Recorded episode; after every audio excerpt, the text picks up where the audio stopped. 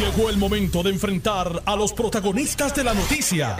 Esto es el podcast de En Caliente con Carmen Jovet. Y aquí estoy como todos los días de lunes a viernes. No estoy bien, que digamos, pero estoy mejor que ayer. Y estoy en pie de lucha.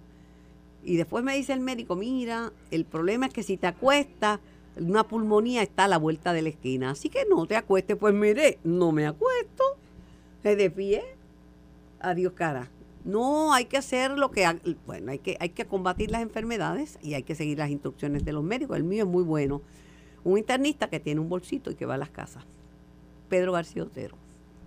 Digo, yo no lo hago ir a mi casa a menos que estén, esté muriéndome, pero, pero si tengo la necesidad, Pedro García Otero va a mi casa y me ve. Y me conoce, que es mi médico internista. Hay que tener un médico internista.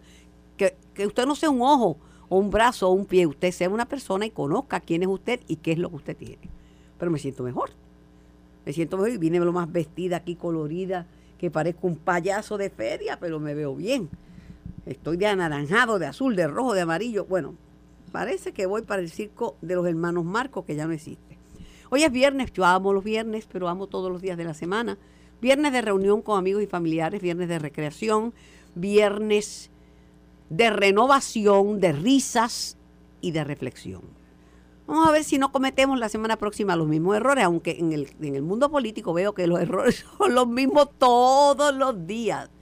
Como que no aprenden del librito de Política 101. Como decían cuando yo estudiaba en la universidad, del librito rojo de Mao Zedong. Mao Zedong tenía un librito rojo que tenía todos los que los militantes de su partido tenían que hacer y cuáles las cosas que tenían que decir y en cuáles cosas tenían que enfocarse. Le decía al buen amigo David Colón que me metí en el programa porque si soy muy exploto, ¿verdad? De la vista a la secretaria de Educación. Lo que le están pidiendo necesitaría a Harry Potter o a Mandrake el Mango, porque no va a poder producir niños para el sistema. No están naciendo niños y no se puede obligar a la gente a tener hijos de momento hay una crisis demográfica que se están yendo los niños.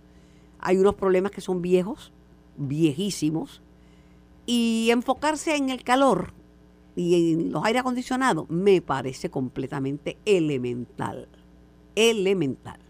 Aparte que no se vería bien si le cuelgan otra Secretaría de Educación. Allá Juana con sus pollos. Yo no voto, yo no estoy en el Senado, pero Allí había alcaldes populares y alcaldes PNP dando fe del trabajo de Yanira Raíces.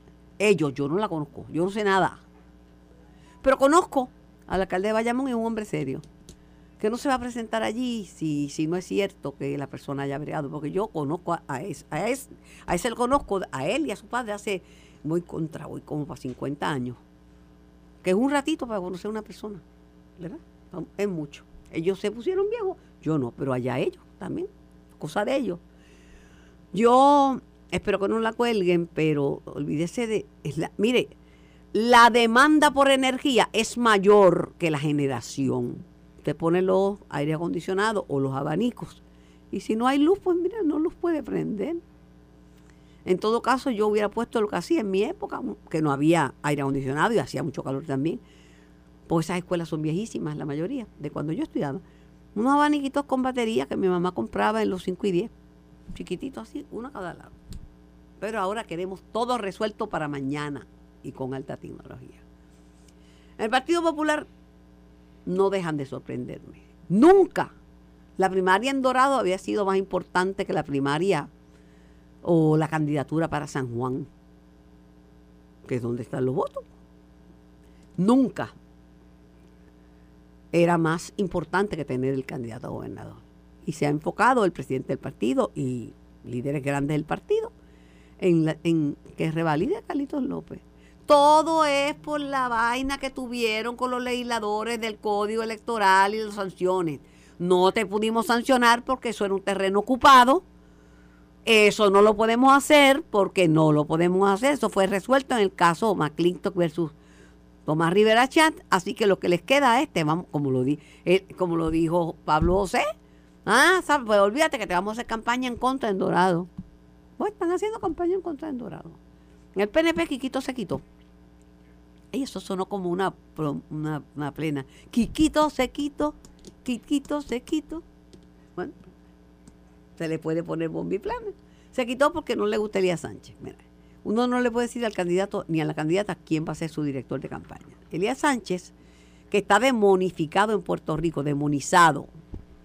Hay que ver si le gana la, demanda al que lo demonizó, Jay Fonseca, entre otros. Si se la gana, pues queda bien. Si no se la gana, pues queda demonizado. Pero en su debut ganó la primaria interna a la gobernación y luego ganó las elecciones. O sea que algo, tiene que saber, algún instinto tiene que tener para eso, ¿verdad? Aunque a mí me dicen que es que le empezaron a dar de codo a Quiquito que se había ido full blast con Jennifer, hasta el ñu. Full blast es hasta el ñu. Y que luego, pues, parece que vieron otro, otro posible candidato en el general José Reyes. Esto es lo que dicen. Un general al Congreso suena bien. Un general que tiene vínculos con el Pentágono y que supervisaba en el Pentágono. Y que se asocia con servicio, porque la Guardia Nacional en Puerto Rico con lo que se asocia es con dar una mano amiga en tiempos de desastre. la gente los ve llegar no como soldados, sino como héroes, como rescatistas. Esa es la imagen que tienen. Pero ahí lo dejo, aquí está mi amigo Jesús Santa, legislador por el Partido Popular, presidente de la comisión en que hay que trabajar, no es la de hablar babosidades, hay otras comisiones que son encargadas de las babosidades, que no aportan mucho, pero bueno, eso pasa siempre, Jesús, no es el Partido Popular, no estoy criticando. En el PNP hay otras comisiones en que no se hace nada, hay comisiones en que hay que matarse, arrancarse los pellejos trabajando. Hacienda quizás es esa comisión, Hacienda y Gobierno, las dos son bien importantes. Buenas tardes y feliz viernes. Buenas tardes a ti, Carmen. Buenas tardes a todos los que nos oyen aquí en Notino. Ni palpadeaste cuando yo hablé, te quedaste así con la cara así, de póker, de póker, y yo ahí viendo, mirando a ver si había alguna reacción. ¿Qué te puedo reaccionar de las comisiones? Sí es cierto que hay unas comisiones son un poquito más complejas que otras, pero siempre tiene alguna función. Si, si el, cuando yo llegué a la legislatura me decían que la comisión no hace el legislador el legislador es el que hace la comisión. Así que si uno aprovecha el tiempo y hace el trabajo que tiene que hacer, pues... Bueno, el que te dijo eso se le olvidó que esa comisión brega con el presupuesto. Ah, y si, bueno, y si no hay presupuesto, no hay, no hay nada que se pueda hacer. o quedas bien o quedas mal. No hay, no hay break. Pero, pero nada, yo creo que esto vuelve otra vez. Esto es como en un equipo de pelota. Hay, nueve, hay nuevos jugadores cada uno tiene una función. Obviamente tú siempre vas a ver el pitcher y el catcher, pero si da un batazo por segundo y no la coge el de la segunda, tienes un problema, ¿no? Pero estos ojos que se han de comer la tierra han, visto, han visto más campañas políticas que muchos ojos. Porque estoy desde el 1968. Hace rato de eso, ¿verdad? Poquito. Hace un poquito de rato. Y he visto la evolución de las campañas políticas en Puerto Rico. Y siempre he estado interesada en la política y siempre me ha tocado la cobertura de las elecciones. Siempre. En todos esos años. Eh, San Juan es un bastión. Hay que tener, bueno, Muñoz Marín tenía Felisa y tenía en Felisa una carta ganadora, doña Felisa Rincón de Gautier, y él lo sabía. No solamente porque era mujer, sino porque San Juan, ella era la madre de San Juan. Por eso ganaba y ganaba y ganaba. Los pueblos todos son importantes, pero yo veo que han hecho una guerra civil por la candidatura en Dorado. No sé, tú, tú. Mira, yo, te voy a hablar un poco de San Juan y después que a Dorado, que, total, al final del día le toca a los doradeños decidir quién va a ser su alcalde, no, hay más nadie, o sea, tú aquí puede, ahí puede llegar el Papa y al final del día son los que los que viven en Dorado los que lo que tienen que decidir. Cuando tú ves el grupo de Guillal que llega, e, ese, ese grupo manda. Eh, San Juan en los, en los 80, que es que yo me recuerdo de la, de las campañas, yo no recuerdo mucho la del 76, pero sí la del 80. Yo sí. Eh, el Partido Popular, sabiendo que era su talón de Aquiles, siempre buscó personas con cierto standing para tratar de competir de una forma lo más y lograr o ganar o perder por lo menos posible esa, esa, esa plaza. Y porque era un poco un trampolín para la gobernación Claro. o la comisaría residente. Y, y, y hay que recordar que el del 68 hasta el 76 fue alcalde Carlos Romero Barceló y del 76 al 84 fue Hernán Padilla. En mismo 1976 el candidato que presenta el Partido Popular es José Enrique Arraraz, que no era poca cosa. Era un pasado rector de Mayagüez, un político el cual yo estimo y admiro y quiero mucho. Mantenemos comunicación, fue presidente de la Comisión de Hacienda en un momento dado. Premio Fulbright, fue becado Eh, con una beca Fulbright. Yo soy de Mayagüez. y, y, y, pues se buscó un candidato con un standing, ¿no? Eventualmente entiendo que en el 80 quien baja es Celeste Benítez. En el 84 vaya Victoria Melo Muñoz. Y en el 88 que es que se gana, gana Héctor Luis Acevedo. Así que eh, siempre había un interés por buscar un buen candidato y lucir lo me- mejor posible. Y en la medida que fuimos consistentes trayendo buenos candidatos, al final del día la gota dio tanto en la piedra que se ganó en el 88. Cosa que eso no pasaba desde, desde el 68, que fue la fundación de Detente PNP. un momentito ahí. Hoy día, 2023, de cara a la primaria del 2024. En un nuevo siglo, en el siglo XXI. En San Juan lo que hay es una delegación de uno. Sí. Manuel Calderón Cerame. Es lo- único que suena. Y no suena Por eso, una, un, un- o una candidata a la alcaldía de San Juan. diciéndote o, o planteando esa historia, y podemos seguir hasta el 92, o sea, el 96, que entonces va Sila María Calderón. Oye, Sila era la, la segunda al mando en los tiempos de Hernández Colón. Era secretaria de gobernación y una secretaria de verdad. No era de título, era que realmente cogía, cogía los, el toro por los cuernos. Y, y obviamente eh, eh, es una candidatura a un, en un pueblo difícil que el Partido Popular le daba mucha atención. Y así sucedía con Ponce, eventualmente Caichurumba. Así sucedía eh, con eh, Carolina, que entonces se logró rescatar con José Aponte Caguas que la perdían siempre. Ca- Caguas, que en un momento se perdió, era un baluarte popular, que entonces se empezó con Ángel y después con Willy. Así que esas ciudades grandes se le daba cierto tipo de atención. Y yo creo que, y como una crítica constructiva a mi presidente, y me parece que hay un grupo trabajando con eso, tienen que darle eh, mollero a eso, tienen que darle esfuerzo a eso, porque de eso puede depender una elección a la gobernación, porque puede ser el pueblo o la ciudad más estadista o menos estadista, pero tiene es la de más cantidad de votantes. Y de voto, el voto mixto es abundante en San Juan. Y, y, y es un y es una y, y eso es importante que lo hayas dicho porque siendo tan liberal en la forma de votar el sanjuanero provoca que mediante una buena oferta electoral tú puedas captar votos inclusive de otros partidos. O sea, no es no es un bloque que vota consistentemente con un partido u otro.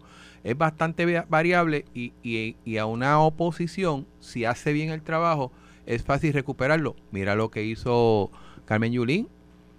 Carmen Yulín aprovechó un descontento y pudo dentro de su campaña atraer un voto que quizás en un otras circunstancias descontento momentáneo por el uso de un parque para una parada, un desfile de los dominicanos, que encendió, puso mal humor a los dominicanos y se y le votaron en contra. pero, pero la- esa es la política, ¿no?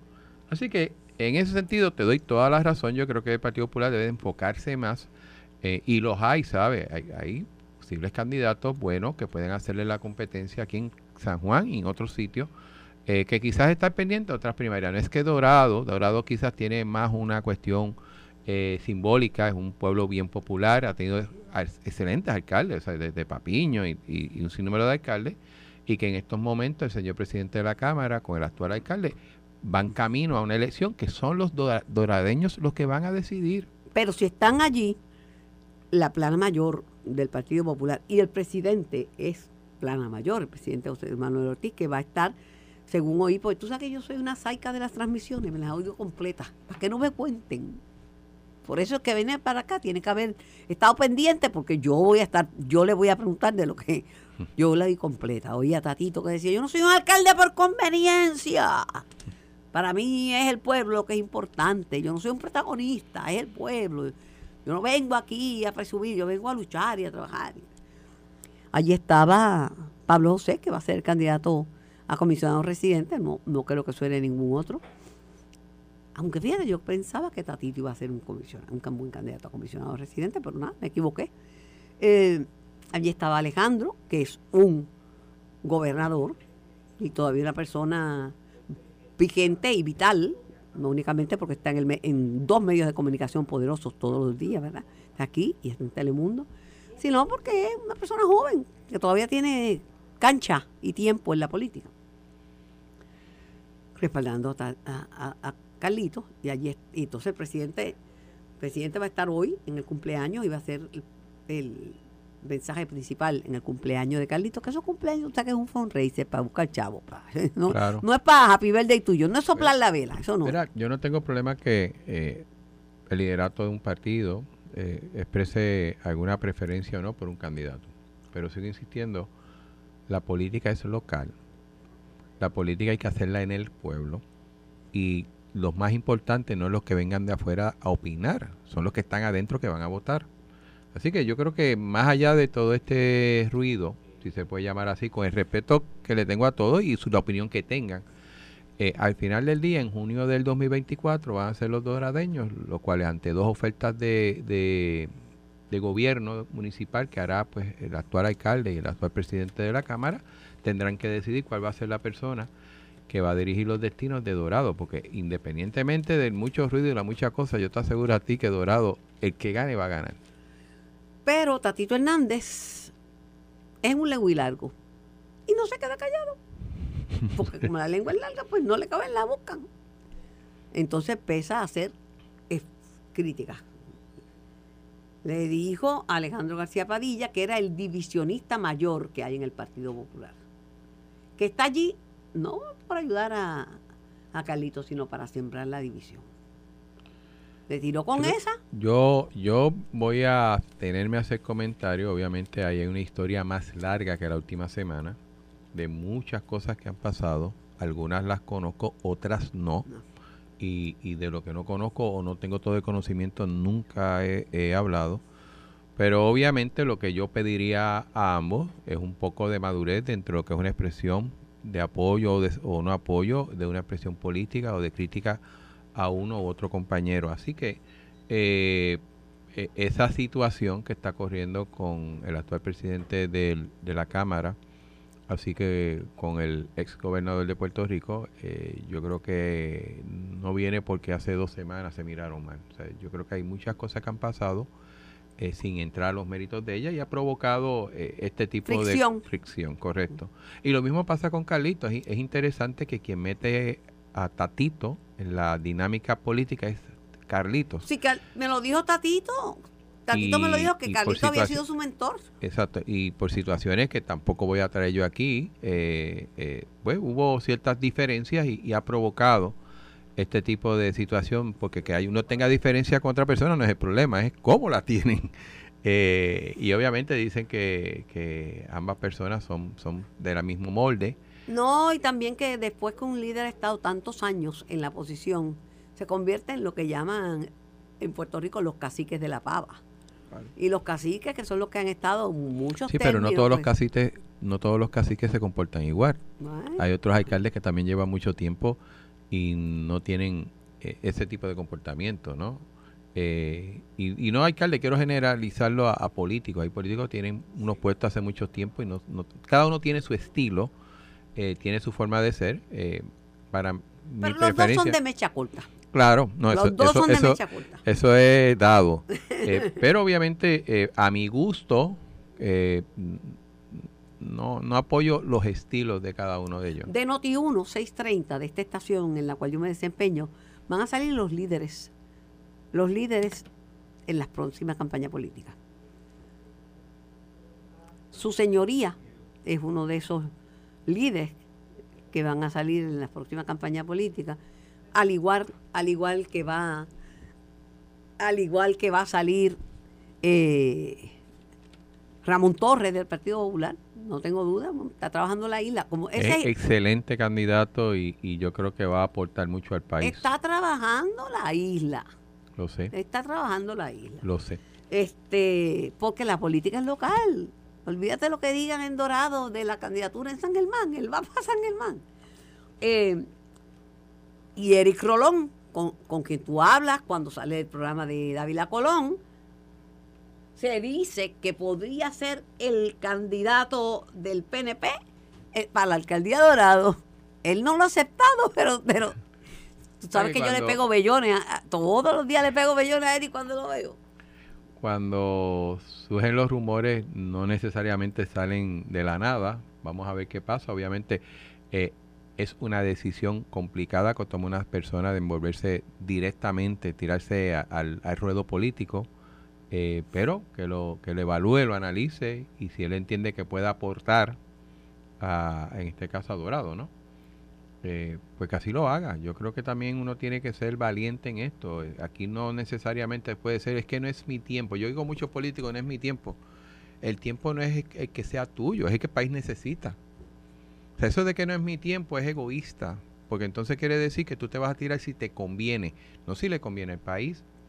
Y hay veces que tú tienes que tomar acción aunque las cosas estén difíciles. O hay veces que tú tienes que asumir una candidatura aunque las cosas sean difíciles. Eso mismo me dijo Jennifer. ¿Qué te dijo de, de todo? No, de todo último que tú dices, porque yo le dije, mira, que se comenta, ¿verdad? Pues yo soy muy diplomática en la entrevista, pues si no, no le saco contestaciones bien buenas. Se comenta por ahí, yo lo he comentado también, que a lo mejor debías esperar. Y me dice, pues, ¿por qué las mujeres siempre tienen que esperar? Cuando yo me tiré por primera vez, me dieron que esperar a que era muy joven.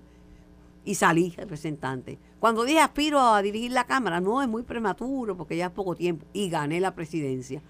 Cuando me tiré para comisionar residente me decían que no era mi tiempo. Y me tiré y gané para comisionar residente y no, lo he hecho bien. Y volví. Pues porque no es mi tiempo ahora. Porque no es mi tiempo ahora.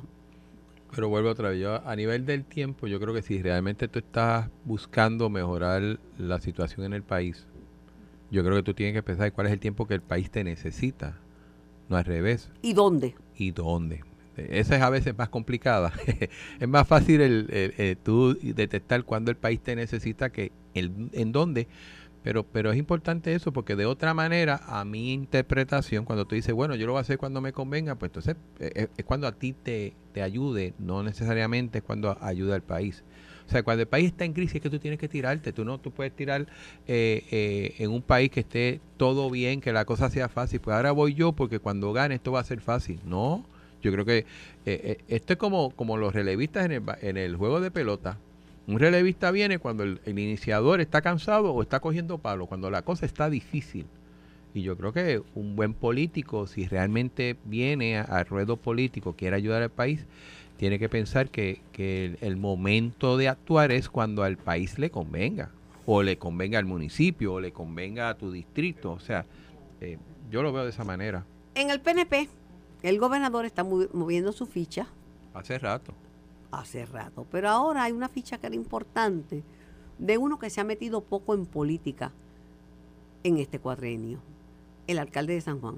Él está más bien tipo Georgie Navarro, claro, eh, con sus grandes diferencias, tipo Juan Oscar Morales, como handyman, arreglando tubos rotos, pavimentando calles. en mi barrio le dicen debajo del radar. debajo del radar, debajo del radar, pero, pero el hombre se sumó a la campaña de, de, de Pierluisi para la reelección y eso es un punto favorable para Pierluisi por lo que hablaste hace un ratito de que San Juan tenía muchos muchos votantes. De hecho, si, si no me equivoco, es el municipio de mayor cantidad de Y la electores. gente quiere en un municipio que le resuelvan. Eso es lo que le resuelvan los problemas inmediatos. Antes de ir a la pausa, eh, el presidente Jesús Santa, y vamos a hablar de educación y si, van, y si deben o no colgar a Yanira eh, Raíces como secretaria de Educación. Estás escuchando el podcast de En Caliente con Carmen Jovet de Noti1630. Estamos en vivo, el programa es para ustedes, gracias a Dios que es viernes de reunión con amigos y familiares, de recreación, de risas, de renovación y de reflexión, para no cometer los mismos errores todas las semanas. Tengo en línea al amigo doctor Rafael Cartagena, exsecretario de Educación, bajo una administración popular, y en el estudio al presidente de la Comisión de Hacienda de la Cámara de Representantes, el representante Jesús Santa. Doctor Cartagena, buenas tardes. Buenas tardes, eh, Carmen, a ti, a tu gran radio audiencia y al representante. Muchas buenas tardes. A usted también. eh, le llamo, yo tengo una fórmula viejita, de por, para que funcione la escuela pública, pero nadie me hace caso, por lo menos usted óigame y, y va y funciona. Yo visité 232 escuelas, unas tan buenas como como para convertirse en la mejor escuela de los Estados Unidos, aquí en Puerto Rico, Escuela Ángela Cordero Bernard de, Ponce, y otras tan, tan malas como para tenerlas que cerrar por condiciones deplorables y con una violencia que un, un niño de, de 8 años apuñaló al maestro. Pero el secreto es el siguiente. Una escuela pública donde el estudiante sea la razón de ser. Unos maestros comprometidos con esos estudiantes. Un principal que respalde a esos maestros y las necesidades del estudiantado. Una asociación de padres y maestros vigorosa y una comunidad que adopte la escuela. Esos factores no están vivos ni están presentes en la escuela pública de hoy. Aquí están pendientes en la vista si hace calor y si compraron unos aires acondicionados a buen precio, cuando en realidad nunca hubo en la escuela pública y en la mayoría de las escuelas privadas no había aire acondicionado. No había, yo nunca estudié. Cuando llegué a la universidad, doctor Cartagena, no había aire acondicionado. No tenía aire acondicionado en el hospedaje que compartía con cuatro personas en un cuarto. Dos camas literas, cuatro estudiantes. Y no teníamos aire acondicionado. Pero veo que le preguntan boberías a la doctora Yanira Raíces. No sé cómo lo vio usted. Usted me dirá. Sí. Bueno, yo, yo, yo estoy de acuerdo contigo. La, la fórmula del éxito es esa, básicamente, ¿verdad? Tú tienes que tener que el estudiante es el centro del proceso educativo, tienes que tener unos maestros comprometidos y preparados, mm. un principal que tenga presencia y que facilite y organice este un currículo adecuado y unos padres que respalden. El problema aquí yo como lo veo es que el, hemos sustituido la, la, el, la infraestructura administrativa como si la escuela fuese un asunto exclusivamente, ¿verdad?, de, en este caso, del gobierno y de las personas que administran. Y la escuela individual no tiene, eh, tiene muy poco que decir con relación a las situaciones, ni a las académicas, ni a las administrativas, ¿verdad? En ese sentido, pues yo creo que sí, hay un, ah, yo creo que eh, si es cierto lo que yo leí en la prensa, y es de la única fuente de donde lo he leído, que eh, esta, esta renovación con la creación de los LEAS provinciales o este, eh, geográficos, ¿verdad? Este, debe ayudar mucho a mejorar esta situación. Si se considera que a la escuela hay que darle los recursos que necesita. Este asunto del calor, Carmen, me alegro que lo hayas traído tanto, porque es un, es un es, es, un, es bajarnos por la parte, ¿verdad? Por la parte fácil, convertir como si este fuera el problema más grande del mundo. Yo todavía no entiendo por qué hay que hacer reuniones y llamadas cumbres para ver cómo es que se va a resolver el problema del calor. Nosotros sabemos cómo se va cómo se resuelven los problemas del calor, ¿verdad? Hay asuntos que no se pueden resolver inmediatamente que se debieron haber resuelto, sobre todo cuando tú tienes mucho dinero como tiene el Departamento de Educación. Pero el perfil del secretario, se le deberían estar preguntando estos asuntos, cómo se va a mejorar la enseñanza, cómo se va a crear un ambiente adecuado para que el estudiante pueda aprender y que se dé esa fórmula entre estudiante y, de verdad, este, eh, yo creo que si la persona tiene las credenciales buenas, como las tiene, si la persona tiene la experiencia adecuada como la tiene, y por cierto, estoy diciendo esto de una persona que yo no conozco personalmente, pero es una persona que tiene, y el gobernador debe tener derecho a escoger eh, su gabinete. Yo no veo por qué realmente ha habido tanto problema con eh, confirmar un secretario o una secretaria este, para dirigir el departamento. Esto es este, posponer algo, ¿verdad? Y las preguntas deberían estar dirigidas hacia eso. ¿Cómo podemos mejorar? ¿Por qué el desempeño todavía en muchas escuelas, con, con todo el dinero que se está gastando? Yo recuerdo que cuando yo en aquellos meses que estuve en el departamento presenté un presupuesto para 640 eh, mil estudiantes que salía como a 4.500 por estudiante. El año pasado había casi 9.500 dólares por estudiante y el desempeño no, no ha mejorado porque no se sigue, ¿verdad? La fórmula sencilla como la que, como tú muy bien resumiste, ¿verdad? No, no es que no sabemos, sabemos, este, y las preguntas deberían estar este, dirigidas principalmente a ver si esta persona entiende esto, es capaz de hacer esto y tiene algún plan específico de cómo mejorar esta parte, eh, que se dé esa, esa, esa conexión mágica entre entre estudiante y maestro, con unos administradores y con unos recursos, ¿verdad?, a nivel local. Yo creo que está ahí, ¿no? Doctor, eh, usando el calor como tema principal, que eso eh, me revienta, porque, mire, la primera escuela que yo estuve tenía letrina y hacía un calor de madre. Uno llegaba con unos collares de tierra, porque los pisos eran también, había mucha tierra, mucho barro, mm. y pues, pues, yo, pero yo aprendí muchísimo. Ese, ese primero y ese segundo grado me saltaron después porque es que eso fueron unos, aprendí todo. Ahora se les, se les ocurre, después de una pandemia, bajar el tiempo lectivo, que se enseñe menos tiempo, pues, como si llevan años estudiando poco y, y cómo van a a, a, bajar el tiempo lectivo.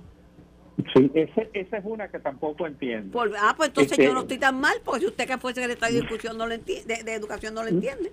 No, no, porque Carmen, fíjate, después de la pandemia vimos, vivimos que eh, con los recursos que tenemos y con lo, la, la, la enseñanza presencial es muy importante, no solamente por la parte de aprendizaje, sino también por la parte de, convivencia y de las otras destrezas no cognitivas que tiene que desarrollar la escuela, el, los procesos de socialización, los procesos de cooperación, los procesos de trabajo en equipo, todas estas destrezas que se necesitan y hace falta el tiempo lectivo. ¿Por qué hemos tardado, por ejemplo, preguntas que se les deberían hacer a la secretaria? Bueno, en aquellos lugares donde todavía no hay planta física adecuada, para que se dé un tiempo lectivo completo, ¿qué se va a hacer? Cuando yo estudiaba, cuando yo estudiaba, doctor Cartagena, faltaban los estudiantes. Que uno cogía fiado y decían, se fue a comer gofio. Comer gofio era que faltó a la escuela y se fue para otro sitio. Yo lo hice. Nosotros comíamos ovo en mi tiempo. Yo gofio. Porque después decía un embuste y empezaba a salpicar y se daban cuenta que era un embuste. que habla con gofio en la boca salpica pero las maestras iban siempre. Ah, estaban ahí. Eh, eh, Jesús Santa, la mamá era maestra y, y, y, estaba ahí siempre. Los alemanes, eso nunca faltaban. Los alemanes eran, estaban presentes todo el tiempo y se ponían viejos y menos más, presentes estaban. nunca faltaban de la cátedra. Nosotros éramos cinco varones que buscábamos a mi mamá en la escuela Generoso Morales Muñoz de San Lorenzo y cuando había un estudiante, pues ya daba economía doméstica, que llevaba dos o tres días que no había llegado al salón, iba con nosotros, nosotros peleando el, el, área de, la ventana de cada carro, éramos cinco, así imagínate, para ir a meternos a una casa a ver por qué la nena no, llegaba. Eso yo lo viví como joven y sé que mi mamá, cuando había una persona que faltaba dos o tres días corridos, se iba allá a ver qué había pasado. Pues, doctor Cartagena, dice la Junta de Supervisión Fiscal que el ausentismo de maestros en Puerto Rico es más grande que los Estados Unidos. Bueno, y, la, y, yo te digo que el, eh, eso ha cambiado dramáticamente el concepto de vocación, ¿verdad? De por qué tú te haces maestro y que, que se vea más allá de un trabajo, ¿verdad? Pero sí, en este binomio, ¿verdad? Y en la, en la, educación presencial, la presencia del maestro es esencial. Porque sí, si Entonces, ganan, ganan poco, no, no ganan mucho, debía estar mejor. Pero hacía como 10 años que no lo aumentaban y ahora aumentaron mucho y quieren más el mismo año. Sí, y, este, este, Carmen, la mejoría en la escuela pública a los salarios es notable. Pero este, no están conformes, no están conformes pues deberían estar más conformes porque en la estructura salarial de Puerto Rico, ¿verdad? Es un salario decente, y te lo puedo decir. Yo no solamente estuve en el departamento, yo fui rector universitario por 15 años. Y los salarios en la universidad no es que sean en comparación mucho más altos, ni muchísimo menos. pero eso es lo que se paga. No, no me, le voy a agradecer que no me mencione en la universidad, que una de las grandes ideas en la universidad es bajar los estándares para que para, para aumentar la matrícula. Por favor, no me hable de eso. Eso, ah, sencillamente, Carmen, es un disparate. Y el que los que aprobaron eso para conseguir estudiantes no saben en ese sentido lo que estaban haciendo. Es decir, este, no se daña una cosa que está funcionando, ¿verdad? Este, el refrán inglés, if it's working, don't fix it, ¿verdad? Pero este, tomaron esa consideración y total, si tú miras los números. Nada, no pasó nada, se fueron para Sagrado, se fueron para la Inter o para la Católica. Exactamente. Es, la verdad, y los pobres estudian en las universidades privadas, que es otra gran contradicción. Por último, este, ¿verdad que deben confirmar ya a Yanira Raíza como secretaria de Educación y no jorobar más la paciencia? Yo creo que sí. Yo no encuentro ninguna razón, ninguna razón para que no confirmen a, a esa señora, a la secretaria, a la doctora.